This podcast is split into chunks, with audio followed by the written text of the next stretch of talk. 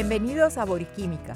Soy Ingrid Montes, coordinadora de este podcast que es producido por la sección de Puerto Rico del American Chemical Society, en colaboración con sus capítulos estudiantiles, miembros y colegas.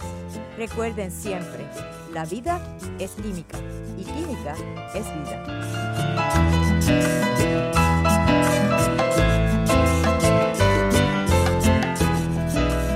Saludos, soy Orlando Conde y pertenezco al capítulo estudiantil de la Sociedad Americana de la Química de la Universidad de Puerto Rico, recinto de Río Piedras. Hoy tendremos como invitado al doctor Néstor Carballeira, decano de la Facultad de Ciencias Naturales y profesor de Química de nuestra universidad, con vasta experiencia en investigación bioquímica, y nos va a estar hablando de un tema de mucha relevancia. En el podcast de hoy estaremos discutiendo todo sobre el COVID-19, enfermedad causada por el virus SARS-CoV-2, Comenzaremos con un trasfondo histórico sobre el tratamiento de enfermedades causadas por virus, adentrándonos específicamente en el coronavirus 19 y culminaremos charlando sobre una visión hacia el futuro. Bueno, me complace darle la bienvenida al doctor Caballeira. ¿Cómo está usted, profesor? Orlando, que gracias por la presentación. Eh, quiero mandar un saludo a todos los capítulos estudiantiles de Puerto Rico y en especial, ¿verdad?, a todos los radioescuchas que nos van a estar oyendo hoy sobre este tema que está bastante interesante, que sería sobre el COVID-19. Me alegro. Es para nosotros un orgullo tenerlo aquí. Doctor, ¿cómo empezó todo esto? ¿Cuál ha sido la historia del desarrollo de las drogas antivirales a nivel mundial? Pues fíjate, eh, las drogas antivirales se han ido desarrollando según ha salido el virus que nos concierne.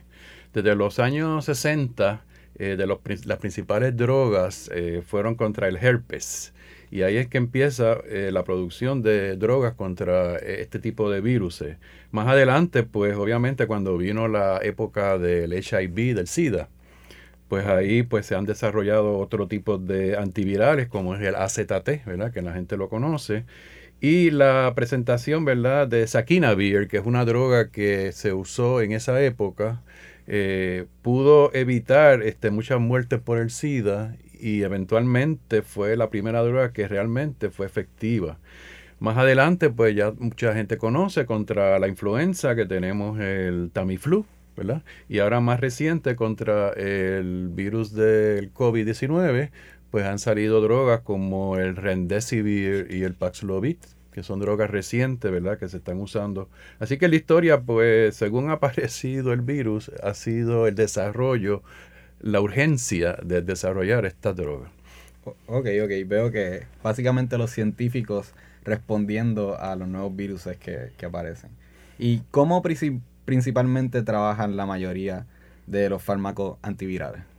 Pues fíjate, la mayoría de los fármacos antivirales que se han desarrollado eh, tienen dos propósitos. Uno de los más comunes es interferir con la genómica del virus. O sea, nosotros estamos introduciendo defectos en esa genómica para que el virus no se pueda reproducir.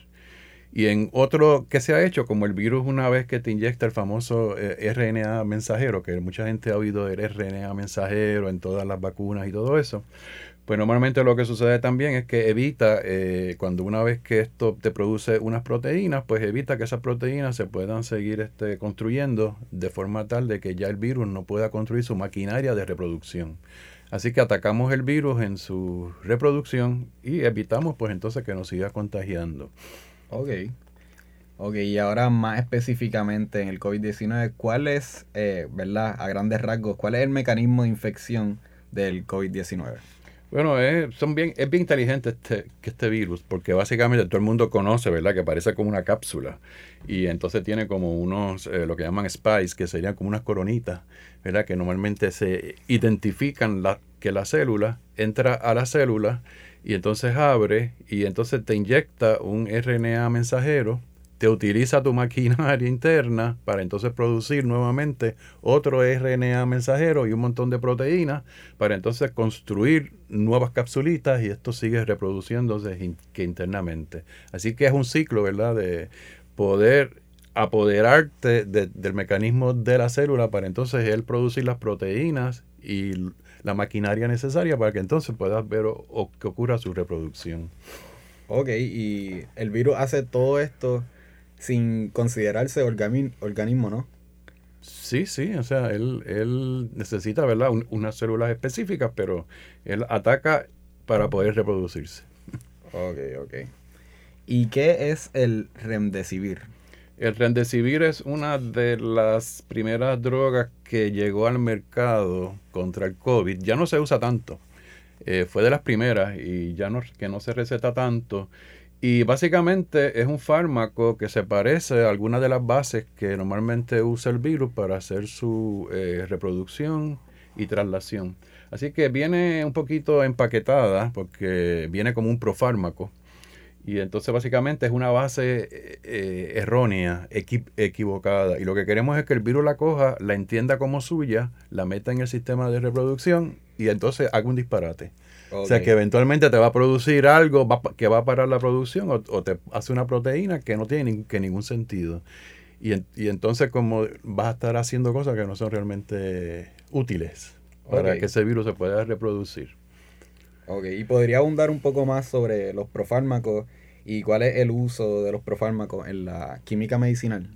Pues fíjate, los profármacos, en otros ámbitos también se conoce como las prodrogas o, eh, básicamente es, no es la droga final que va a estar haciendo la interacción con su diana o su target, ¿verdad? Es una molécula que está como enmascarada con otros grupitos ahí funcionales y la idea de eso es que tú aumentas la posibilidad de que esa droga llegue donde tiene que llegar. O sea, eh, la hace menos polar, puede eh, cruzar la membrana mucho más fácil eh, le aumentas la, que, la estabilidad. Y entonces tu propio organismo coge esa, eh, esa droga, la transforma y entonces eventualmente hace la droga activa que es la que eh, va a llevar a cabo la función.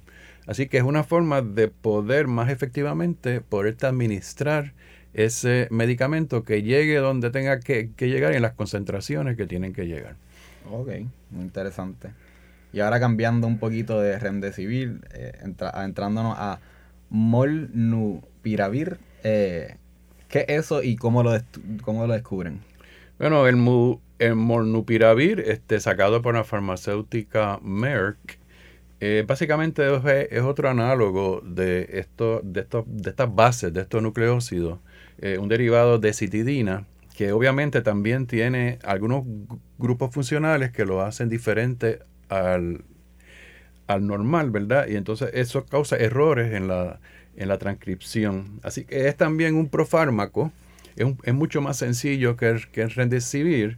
Y fíjate, este fue descubierto en la Universidad de Emory, en Atlanta, que fue lo primero, eh, por un profesor que se llama George Painter.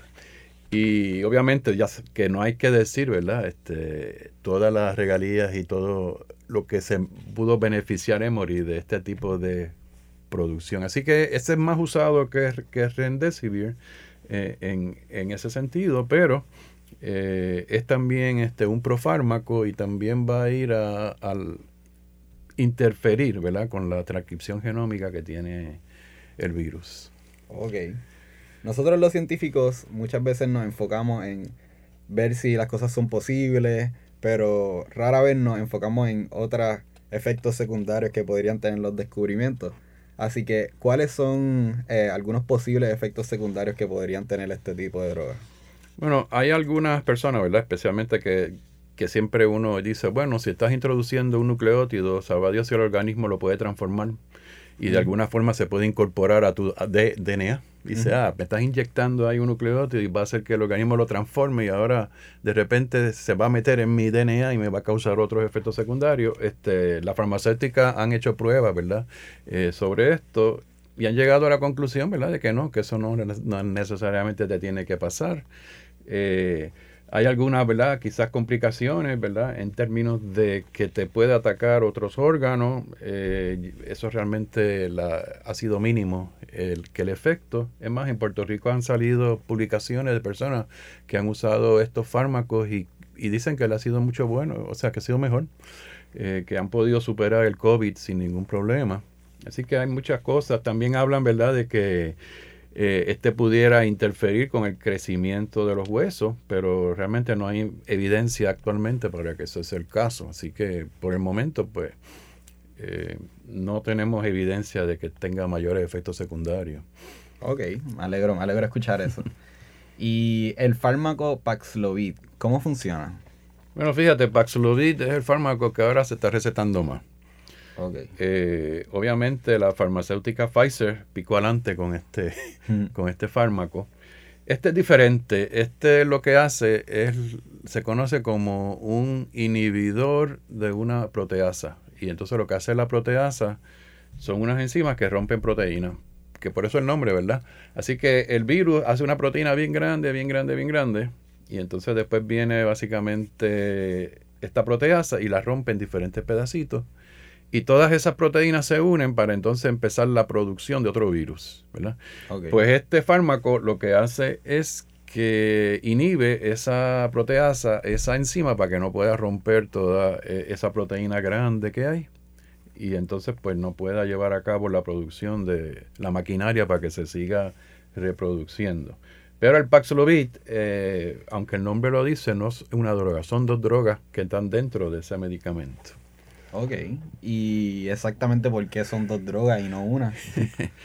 Lo que sucede es que el cuerpo metaboliza muy rápido eh, eh, la, droga activa que tiene el Paxlovid, ¿verdad? Que se conoce mejor como Paxlovid, pero eso tiene un nombre bien extraño, ¿verdad? Este se llama eh, Nirmaltrilbir, o sea que tienen eso, eh, todos terminan con, la, con el mismo nombre.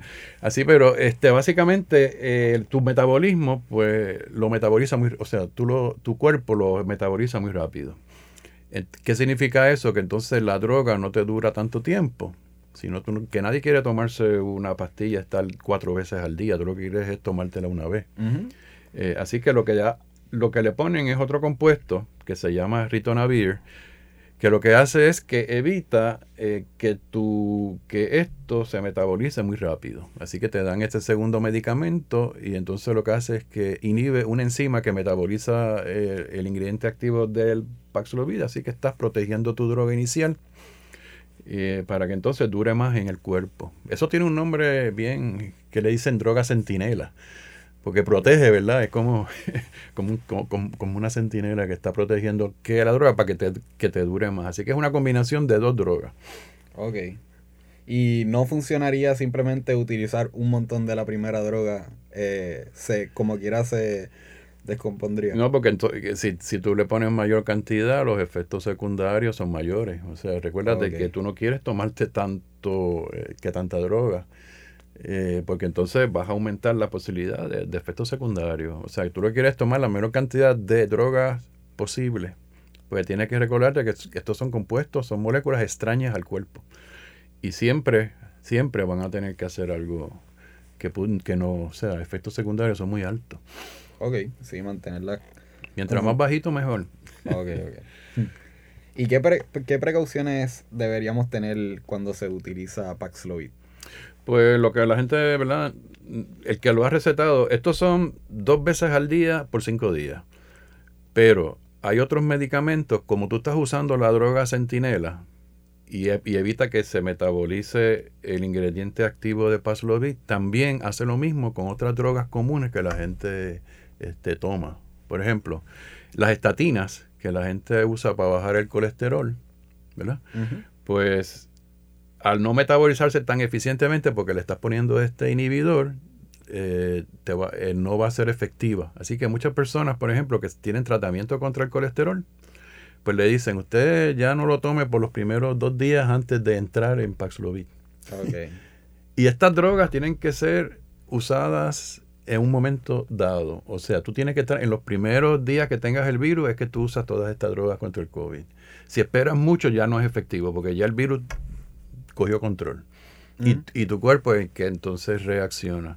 Así que, que, dos días antes tienes que evitar, por ejemplo, tomar este, las estatinas, que muchas personas que utilizan para cuando tienen el, el colesterol alto, también te puede elevar los niveles de fentanilo. Si hay alguien, por ejemplo, que esté usando fentanilo para algún procedimiento, es que la gente conoce que el fentanilo ya es otro tema, pero eso se abusa mucho como droga y está tomando más acción, ¿verdad? Es más prevalente en la droga de lo que es la cocaína eh, y la heroína. Eh, pero si estás tomando esto, pues una dosis de fentanilo se puede multiplicar eh, y ya no se metaboliza tan, que tan rápido que puede causar la muerte que a la persona. Así que hay unos efectos secundarios que hay que tener cuidado con esta droga contra el COVID. Sí, definitivamente se complican las cosas cuando se toma más de una droga. Em, y a través de la historia nos no, hemos topado con muchos virus que han causado muchas muertes. Pues en, mi, en mi, el periodo de mi vida, pues lo más claro ha sido el COVID-19. Em, y ahora pensando más en el futuro, ¿de cuáles virus nos deberíamos preocupar más a nivel mundial? Bueno, realmente uno se tiene que preocupar del virus que no sabe que va a venir. Eso es lo primero que uno tendría que hacer, ¿verdad? Porque hay muchos virus. Por ejemplo, que tú tenías ahora los SARS, ¿verdad? Que tenías el COVID, eh, tenías el ébola, ¿verdad? Que tuvimos, que son este MERSA, que todo este tipo de, que de virus pues son preocupantes. Eh, ahora está también lo de eh, la viruela del, que, que, del mono, aunque no es tan, ¿verdad? tan, tan letal como si fuera el virus del, del COVID. Eh, y también también RSV, que es, la, que es uno que está ocurriendo ahora mucho en Estados Unidos con el respiratory syndrome, con los infantes menores de 5 años. Así que, son, que esto es un virus ¿verdad? que está preocupante, pero siempre hay que preocuparse de aquel virus que pueda surgir ¿verdad? Este, de alguna forma. Eh, que no sabemos cuál va a venir. Así que hay que estar alerta. Uno tiene que estar alerta para cuando esto ocurra. Sí, más o menos por esa línea. ¿Habrá alguna manera en la que podamos ir preparándonos a combatir viruses antes de que los tengamos em, y poder buscar soluciones antes de que aparezcan? Sí, y que yo siempre digo que para poder combatir el virus, no importa si estás en, una, en un país desarrollado y tú estás desarrollando 50 vacunas, ¿verdad? Es importante también ir a aquellos países donde no hay tanta, eh, hay más pobreza, más que, que, digamos menos desarrollo científico. Y ahí ese virus puede seguir cambiando, puede ser que, seguir mutando y eventualmente pues salir otra versión del virus que puede ser más letal. Así que tenemos que llegar a todos e, esos países y detectar rápidamente lo que está sucediendo. Así que hay que darle más tecnología a que algunos países donde esto puede ocurrir. Imagínate, cógete el caso de Haití que Haití en las condiciones que se encuentra. Eh, todo el mundo lo ha visto en las noticias. Así que hay que poner la infraestructura en que en estos países hay una farmacéutica, ahora mismo no recuerdo el nombre, que está poniendo diferentes sitios en el mundo para detectar eh, virus del COVID y ver rápidamente, detectar si aparece alguna cepa diferente a la que se está corriendo. Okay. O sea que tú tienes diferentes áreas del mundo donde tú estás haciendo esa, esa prueba. O sea que antes que te llegue ya esté dentro, pues ya lo pudiste detectar y entonces ahí lo cogiste y lo, y lo detectas temprano en el proceso. Así que es bien, bien importante coger esto y agarrarlo temprano en su desarrollo. Sí, aquí, así que esto no es una competencia de qué país puede ser el mejor que desarrolle las vacunas. Hay que trabajar en conjunto para llevar a estas soluciones y, y evitar de que los virus en el futuro pues eso, eso pasó con la viruela. Hasta que no se, va, se vacuna el último, nunca se puede decir que se acabó. Así que tienen que ir a todo el mundo y tratar de buscar a las personas en, que en los sitios más pobres y, menos desarrollados. Es una venganza. O sea, si, si, tú no atacas el mundo entero, siempre va a haber un virus que te puede salir de algún sitio. Ok. ¿Y cómo se podría hacer más accesible el acceso a droga a estos países subdesarrollados? que quizás no tengan el acceso y, toda la infraestructura que tengan eh, países como Estados Unidos. Bueno, hay que hacer este, eh, tratar de que, donaciones, que las agencias internacionales, ¿verdad? Que puedan este, donar. Eh, hay veces, ¿verdad? Que uno dice que la farmacéutica está para hacer dinero, pero han habido farmacéuticas que han desarrollado drogas y entonces la han donado a países subdesarrollados. Y muchas drogas, ¿verdad? que, la gente sabe lo que le cuesta una medicina. Y mm. hay países que pagar un peso por una medicina es demasiado dinero para muchas personas, ¿verdad? O sea que tiene que haber un esfuerzo que internacional de, donaciones y de poder hacer estos fármacos más accesibles a, a toda la población mundial. Así que eso es fundamental para hacer eso. Pero sí, han habido este farmacéuticas, como repito, han donado este fármacos que para este tipo de, que de, que de países, ¿verdad? Que se han visto este, con problemas en ese sentido. También es importante, ¿verdad? Desarrollar drogas, si vamos a pensar en eso, que sean más este, eficientes en general, este, que en vez de coger una droga, un virus, puedas tener drogas que te cojan varios virus a la vez. Ok. O sea, que desarrolles algo que no solamente sea tan específico, uno a uno, sino que también coja diferentes virus a la vez. Y a la, y a la misma vez drogas que, ¿verdad? Que tú cuando las vayas a, a desarrollar, pues entonces puedas este, llevarlas eficientemente al, al mercado, ¿no? Así que es muy importante este, eh, y también ir a, que atacar este, procesos en, en, el virus que son únicos para el virus. O sea, que hay procesos que son únicos del virus, hay procesos que son únicos para los humanos. Así que tú te, es específico en cosas que hacen solamente el virus que puedes atacar. Así que es importante hacer una, este tipo de droga que sea ataque mucho. O sea, que cojan muchos virus a la vez y no necesariamente una con uno, una con uno. Porque si, como mismo mencionamos ahorita, eh, si se busca una droga para cada, cada, cosa, después las drogas interactúan una con otra y pues eh, se complica la, la salud del paciente. Bueno, Em, lamentablemente no tenemos tiempo para más, pero en nombre del capítulo estudiantil de la Sociedad Americana de la Química de, la Universidad de Puerto Rico de Ciencias Piedras, le damos las gracias al doctor Carballeira por sacar de su tiempo para compartir de su conocimiento sobre tan importante tema. Y muchas gracias a la audiencia por sintonizarnos hoy. Esto sería todo por este episodio de Boriquímica y hasta la próxima. Ok, gracias Orlando.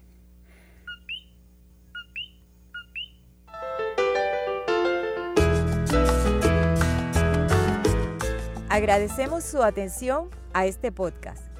Queremos saber sus sugerencias y opiniones. Pueden contactarnos a través de las redes sociales ACS Puerto Rico. Muchas gracias por su atención y les esperamos en nuestros próximos podcasts. Recuerden siempre, la vida es química y química es vida.